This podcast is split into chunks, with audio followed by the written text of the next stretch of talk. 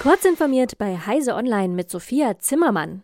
Der Bundestag hat Soforthilfen für Gas- und Fernwärmekunden beschlossen. Sie ist gedacht als Überbrückung, bis die Gaspreisbremse wirkt. Diese soll ab März greifen. Die Bundesregierung prüft aber, sie auf Februar vorzuziehen.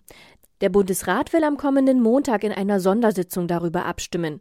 Verzichtet die Länderkammer darauf, den Vermittlungsausschuss anzurufen, ist das Gesetz gebilligt und kann nach Unterzeichnung durch den Bundespräsidenten im Bundesgesetzblatt verkündet werden. Nächste Kehrtwende bei Twitter.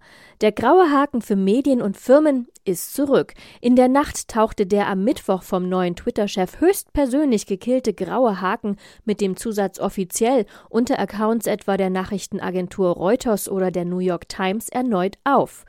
Dem war am Donnerstag ein regelrechtes Chaos auf der Plattform vorausgegangen.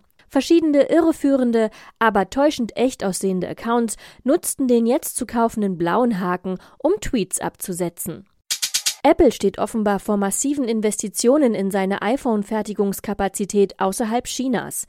Der US-Konzern plant laut einem Medienbericht die Vervierfachung der indischen Belegschaft bei seinem wichtigsten Produzenten Foxconn in nur zwei Jahren.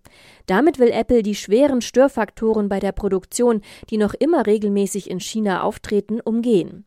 Zuletzt hatte das Unternehmen einräumen müssen, dass die größte iPhone-Fabrik der Welt in Changzhou aufgrund eines neuerlichen Corona-Lockdowns nicht normal produzieren kann.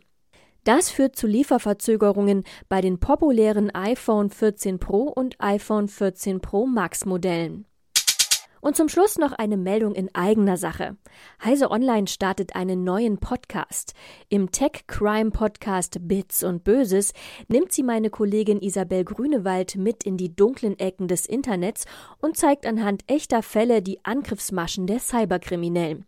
Sie spricht sowohl mit den Expertinnen und Experten aus der Redaktion von Heise Online und CT als auch vom LKA, dem Verbraucherschutz oder der Opferhilfe Weißer Ring.